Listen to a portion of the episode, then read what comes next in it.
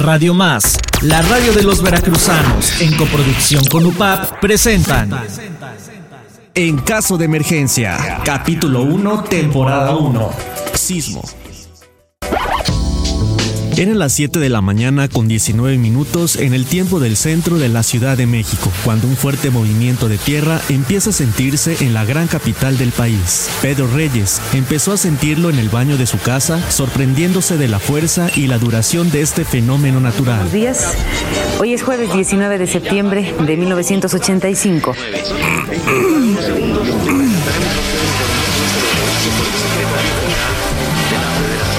De sindicatos. ¿Qué Está pasa? temblando, está temblando, Me estoy mareando. Ay, cabrón, ay, cabrón. ¿Qué, qué, qué? Eh, eh, eh, a ver. Rayos, ¿qué está sucediendo? ¿Qué onda, qué onda, qué onda? Ah, Ay, no, no, no, no, no. No, no, no, no, no, no, no. Rayos, ¿qué está pasando? No, no, no, no puede ser, está temblando, está temblando, no. No vayan a irse por ahí. Pónganse abajo de un Se le rompió el espejo y tiene que caminar con mucha cautela por los pedazos de vidrio en el piso. La TV por suerte no se cayó, la enciende y en su canal habitual y nada cambia y con ello supo que algo no andaba bien. de todo esta, eh, este movimiento. Un mareo quizá por no haber desayunado, pero no. En este caso, efectivamente, se trató de un movimiento oscilatorio. Ojalá tengamos pronto los datos No, no manches, no. No, no, no, tengo que salir de aquí. No, no, no. No es recomendable acudir al centro de la Ciudad de México. número 13 está derrumbado. Me tocó ver precisamente el desplome en ese momento, Mario. Se habla de una persona atrapada dentro del lugar. y puedo creerlo, no. No, no, no, no, Se trata de no. algo que se llama Nuevo León. En Reforma 688 desapareció. Está totalmente destruido. Y a los automovilistas les informamos que el centro de la ciudad ha sido No, abandonado. no, no, así como Dios, también no, nos no, no. informan que el sistema de transporte colectivo metro no está funcionando por el momento por fallas de energía eléctrica. Mientras tanto, en provincia, en un salón de clases en Jalapa, Veracruz, Altamirano y Betancur, Dani se levanta de su butaca. Oigan, no manchen, vengan a ver cómo se están moviendo los cables, los árboles, vean, la puerta, córranle, corran. A ver, espera. A ver, a ver, tranquilos todos. Dani, ven conmigo, por favor, que te llama por teléfono tu papá. Vamos a prefectura. Pásale, pásale, contesta, tranquila. Hola, mi amor, ¿cómo estás? Hola papi, gracias por llamar. Sí, sí, estamos bien. Este, aquí en la escuela eh, salimos todos, sentimos el temblor y inmediatamente nos fuimos todos en orden, pero estamos bien, muchas gracias. Sí, hija, precisamente por eso te Ay, entonces ha de haber estado muy fuerte por allá. Ojalá que mi familia, los que viven allá, estén bien. Sí, tú tranquila, tú quédate con la perfecta. Sí, papi. Una de las catástrofes más grandes en la historia de la Ciudad de México que quedó grabado para siempre en la memoria de México y del mundo. La ciudad quedó parcialmente incomunicada para llamar y recibir llamadas, ya que el sismo dañó la torre de telecomunicaciones. Poza Rica, atención, la familia Cabrera está bien. La radio local seguía transmitiendo. Los canales privados de televisión estaban fuera del aire unas horas. Una fecha para aprender, recordar lo que sucedió en la capital. Y en esta misma fecha vuelve a temblar 2017 y este año 2022. No manches, se cayó algo. ¡No! Sismo en la República Mexicana, 7 de la mañana con 17 minutos 49 segundos. Magnitud 8.1 grados en la escala de Richter. Epicentro, Estado de Michoacán.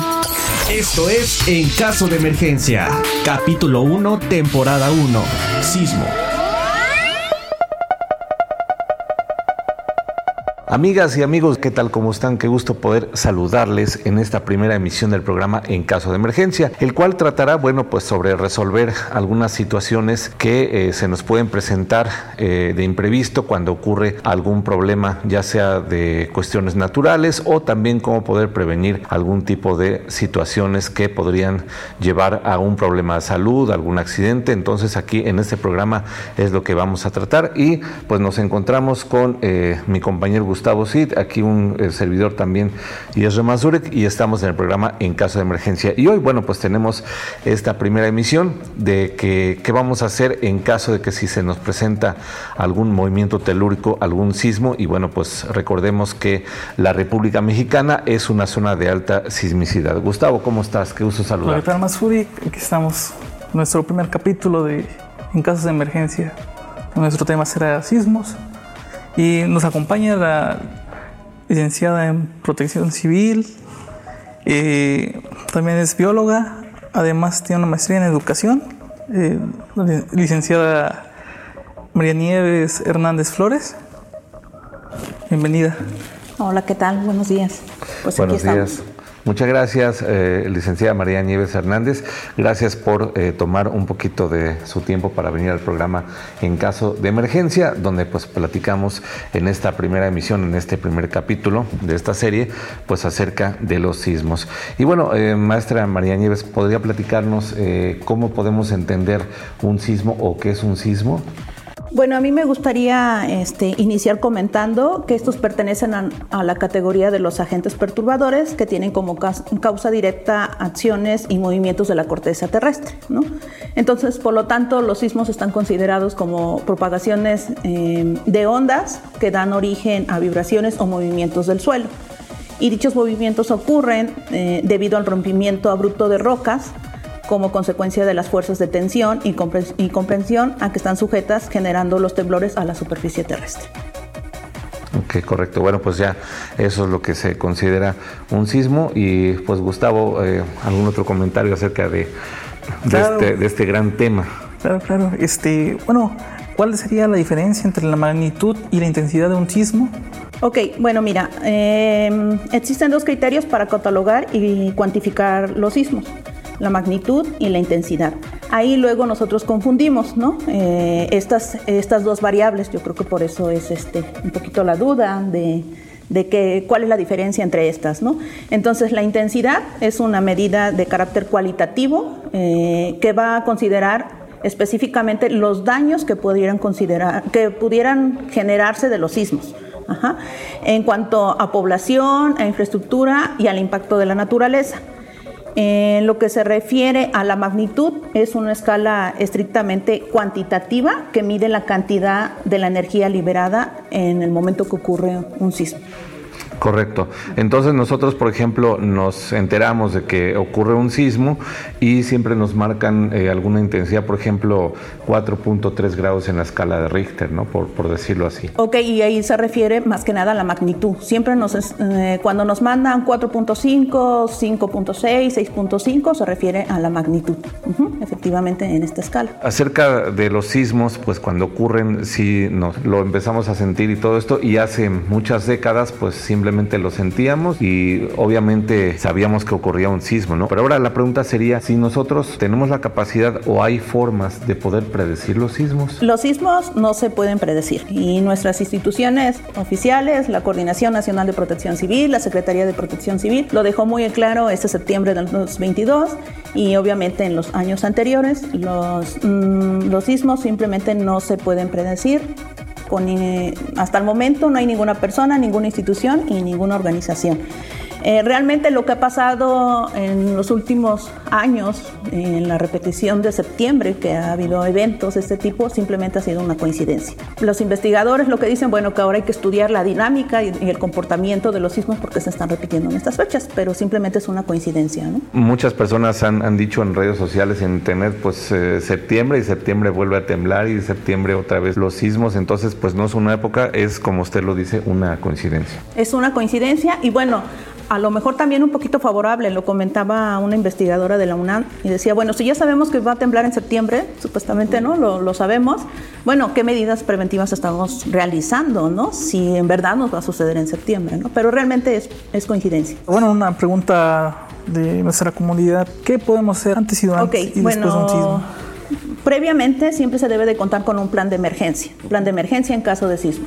Entonces vamos a realizar acciones preventivas, principalmente verificar el peligro que tenemos en nuestra zona, verificar nuestras condiciones estructurales, llámese a nuestra vivienda, llámese a nuestro centro de trabajo, verificar condiciones estructurales, condiciones eléctricas, condiciones hidráulicas, realizar también una identificación de nuestras posibles salidas de emergencia en caso para nuestras viviendas, en cuestión de los inmuebles, por lo regular siempre tenemos salidas de emergencia, rutas de evacuación, las cuales siempre tienen que estar libres, sin obstáculos y sobre todo tener cultura de autoprotección. ¿Qué quiere decir? ¿Qué vamos a hacer nosotros en caso de que nos suceda un sismo, ¿no? Esto siempre tiene que ser antes. Durante, seguir ese, ese procedimiento que ya está previamente escrito y estructurado para saber exactamente qué es lo que vamos a, realizar en orden, ¿no?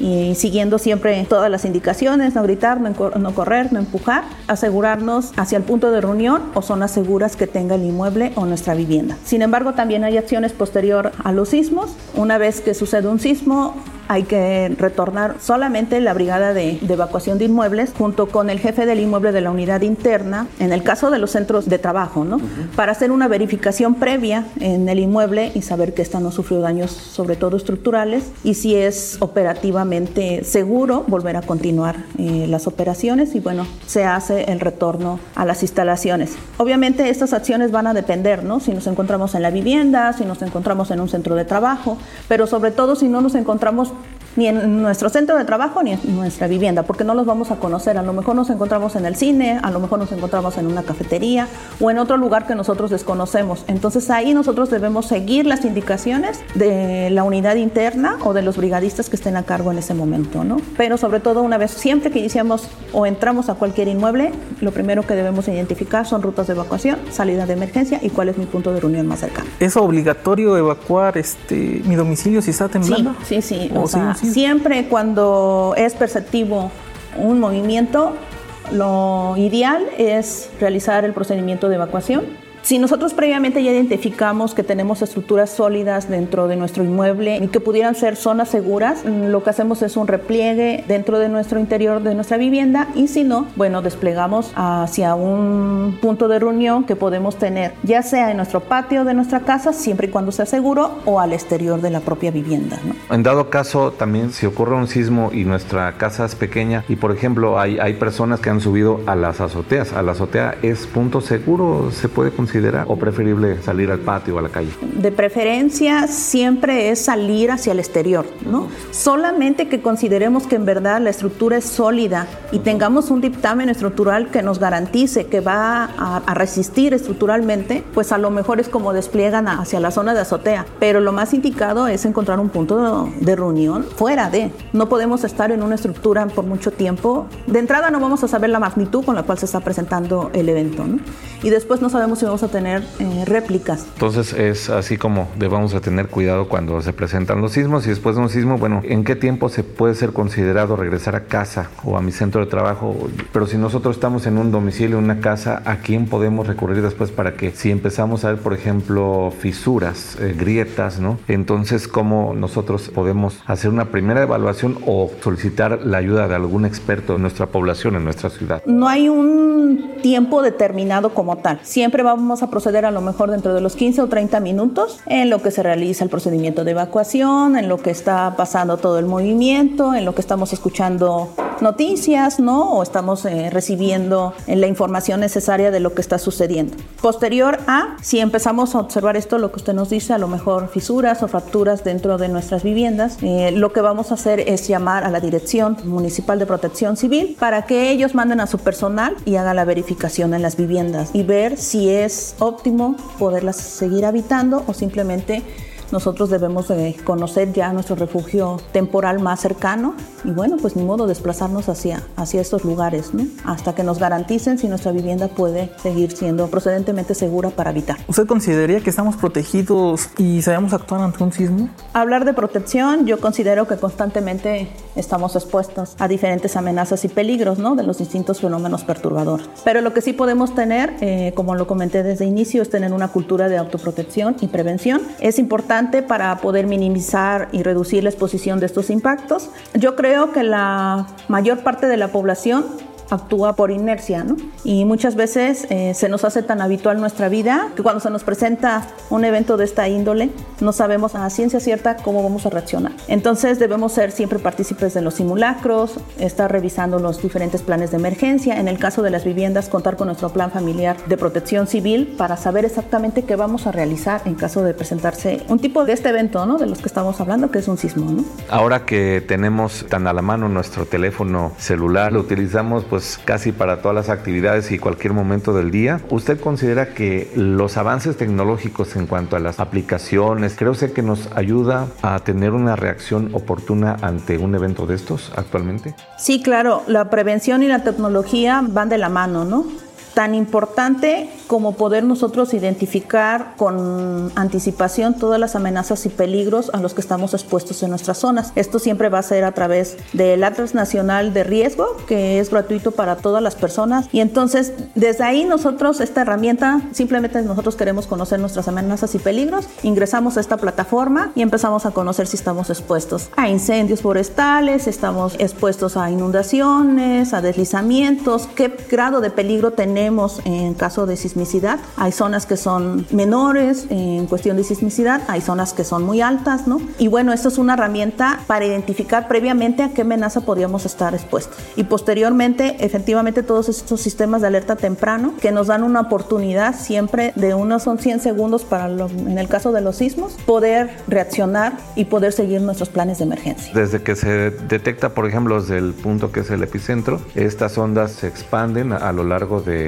kilómetros ¿no? de distancia en las regiones y es como por ejemplo pues hay sensores ¿no? en algunas ciudades y permiten que desde el primer punto que se detecta empieza a expandirse una alerta ¿no? y en la Ciudad de México por ejemplo bueno están los sistemas de alarma que suenan en determinados grados ocurre un sismo ahí en la Ciudad de México pues que es una ciudad también que ha vivido sismos muy intensos ¿no? en, en distintas épocas así es se cuenta con el sistema de alerta sísmico mexicano y que tiene efectivamente la cobertura en la Ciudad de México en Oaxaca, en Chilpancingo, en Acapulco y Morelia, ¿no? Y le comentaba aproximadamente 100 segundos una vez que sucede el epicentro. En lo que llega la magnitud o donde se puede hacer perceptible esto, pues se, tiene ese tiempo eh, de anticipado para poder reaccionar.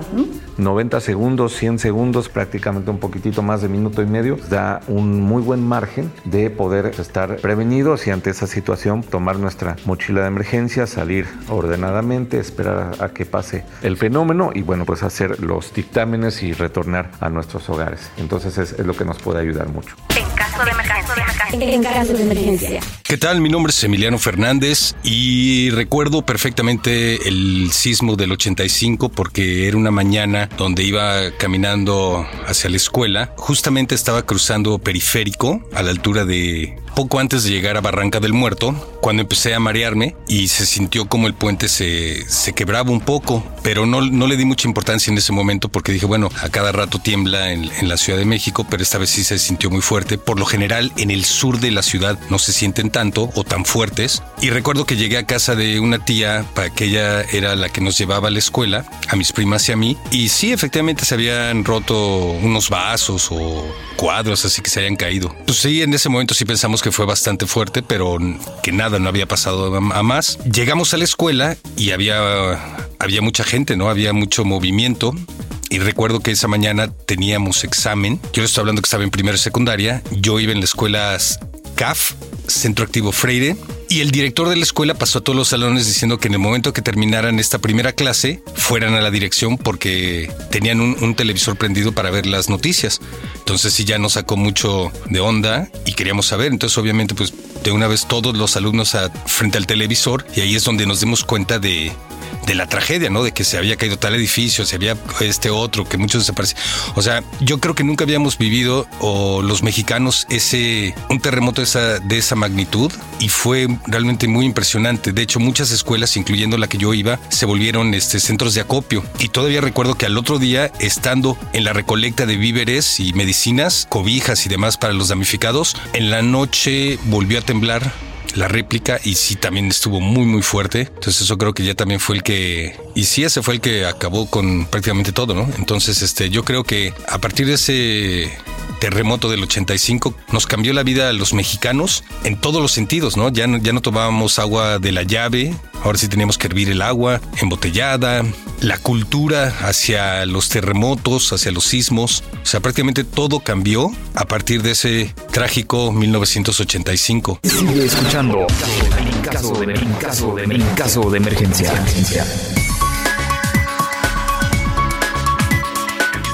¿Qué otros consejos nos podrían dar hacia público para reaccionar antes de este fenómeno? Bueno, como ya lo mencioné, la prevención es muy importante, conocer las condiciones estructurales, vuelvo a repetir, es muy importante de nuestras viviendas, de los centros de trabajo donde nosotros estemos elaborando. Las condiciones estructurales son muy importantes porque vamos a saber qué condiciones sólidas tenemos dentro de algún inmueble en donde nosotros continuamente estamos trabajando o también estamos habitando. ¿no? Conocer el grado de peligro que tenemos en cuanto a sismicidad también es muy importante, porque no es lo mismo estar en Morelia, en Acapulco, ¿no? en la Ciudad de México, que a lo mejor Jalapa, que estamos todavía en una zona de peligro baja, ¿no? que igual tenemos antecedentes por ahí. Entonces siempre conocer nuestras condiciones estructurales, ya lo comentaba aquí nuestro compañero, tener la mochila de emergencia, que es primordial para todos, ¿no? Tener un silbato, tener nuestro directorio de emergencia, en el caso también eh, de nuestras familias, conocer todos los números celulares, tener un punto de reunión, yo siempre lo comento, ¿no? ¿Qué pasaría si, si, nos sucede un sismo, ¿no? ¿Qué pasa si, si nos agarra en diferentes lugares, ¿no? Mi mamá estaba en el mercado, mi papá estaba trabajando, mi hermana estaba en el cine. ¿Cuál sería el punto de reunión para encontrarnos? Porque no, vamos a, no nos vamos a localizar en el punto de reunión que, que tengamos fuera de la casa. ¿Cuál sería un punto de reunión? En donde nos vamos a ubicar si en verdad llegara a suceder una magnitud considerable que pudiera llevar a la destrucción a lo mejor de nuestra vivienda. ¿Cuál sería el siguiente punto en donde podría ser el reencuentro entre nosotros? Eso es algo muy importante y deberíamos analizarlo. Y sobre todo en esa mochila de emergencia también contar con comida enlatada para las primeras 72 horas. Es muy importante. En esa mochila de emergencia una franela térmica, Dinero, también comentábamos que es muy importante llevar dinero, ¿no? Nuestros documentos más importantes, etcétera, ¿no? Lo que sea necesario, pero sobre todo siempre la prevención y la cultura de la protección civil van a ser siempre los mejores consejos. Pues a raíz de los sismos de 1985 que pues ocurrieron y fueron fuertes, devastadores también, lamentablemente, aunado a esto, licenciada María Nieves, ¿cómo nace la protección civil en México? ¿Fue a partir de esa época? ¿Fue antes o se empezó a fortalecer posteriormente? Sí, ya se tenían algunos antecedentes en materia de protección civil. Ya había existido, perdón, un sismo en 1932 en las costas de Jalisco con una magnitud 8.2 sin embargo, el impacto no fue tan mayor porque no había mucha infraestructura, no había una gran cantidad de población. También ya eh, se nos había presentado el fenómeno volcánico de la erupción del volcán Chichonal en el estado de Chiapas en 1982 también. Ya había antecedentes, ya se había trabajado, pero efectivamente toma más fuerza a partir de los sismos del 19 de septiembre de 1985 y entonces se crea el 6 de, mayo de 1986, es decir, un año después, eh, las bases para el establecimiento del Sistema Nacional eh, de Protección Civil y el Programa Nacional de Protección Civil, con el propósito de crear acciones coordinadas para proteger a la población de los peligros eh, que se presentan en nuestro territorio. Y en sí, muchos desconocemos qué es una unidad interna, cómo funciona. ¿Nos podría decir Existe un concepto como tal de lo que es una unidad interna, de acuerdo a la Ley General de Protección Civil. Y aquí sí me voy a permitir enfocarme un poquito más a las notas, ¿no? Entonces, bueno, de entrada nos dice que es un órgano normativo y operativo. En cada inmueble eh, o centro de trabajo se debe de contar con una unidad interna que va a estar constituida por un jefe del inmueble, su suplente, un jefe de pisos y las diferentes brigadas en materia de protección civil. Estas a su vez tienen que estar conformadas en un documento que se le va a conocer como el acta constitutiva de la unidad interna de protección civil. Una vez que conformamos un acta, pues ya estamos hablando que es algo normativo, ¿no? Esta acta tiene diferentes estructuras, tiene una apertura, tiene objetivos, tiene un marco legal y tiene las funciones que va a realizar la unidad interna en materia de protección civil dentro del inmueble para el cual está operando, ¿no? Bueno, va a tener un cierre y al final todos los que conforman la unidad interna van a tener que firmar. Una vez que firmamos, pues ya tenemos una responsabilidad ¿no? normativa a través de ese documento eh, con esa serie de funciones y objetivos que vamos a tener. Y bueno, ¿qué vamos a operar? Pues vamos a operar un programa interno de protección civil que debe de tener también todo tipo de inmueble. Va a operarlo, pero sobre todo, bueno, primero lo va a estructurar, lo va a operar y lo va a poner en funcionamiento y lo va a estar actualizando constantemente. Esta unidad interna es la responsable de desarrollar y dirigir todas las acciones de protección civil para salvaguardar eh, la vida, la integridad y la salud de la población en su centro de trabajo. ¿no? ¿Quiénes la conforman? Pues los trabajadores, ¿no? que estemos dentro del centro de trabajo. Así es como funciona la unidad interna eh, en materia de protección civil.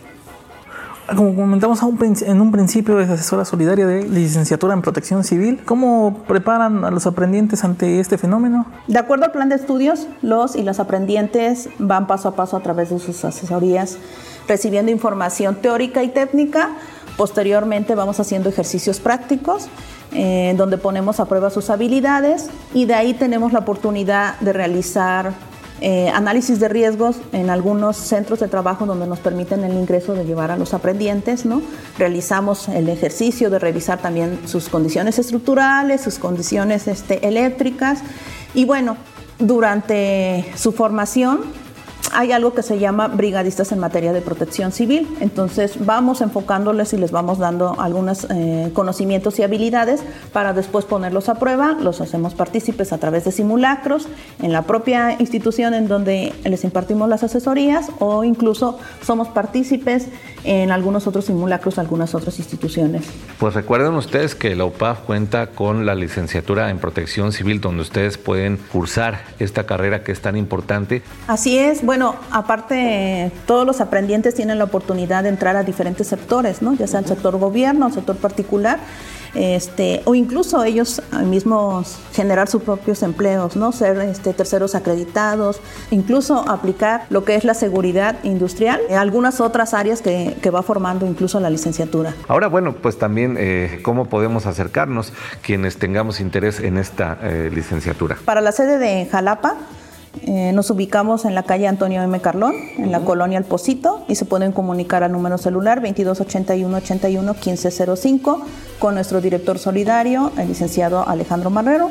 Y los requisitos, bueno, son el acta de nacimiento, certificado de bachillerato y su CUR. ¿no? Pues este, muchas gracias por haber participado en este primer capítulo y esperemos que pueda venir al a los próximos. Pues platicamos con la maestra María Nieves Hernández Flores, asesora solidaria de la licenciatura en protección civil de la Universidad Popular Autónoma de Veracruz, la UPAF. Maestra María Nieves Hernández Flores, gracias por su tiempo. Y bueno, pues un servidor, Yerre Mazurek, pues nos despedimos y no sin antes hacerles la invitación a que sigan ustedes en este programa en caso de emergencia y nos vemos en nuestro próximo capítulo. Este programa se realiza en coproducción de Radio Más con la. En caso de emergencia, te esperamos en nuestra siguiente emisión.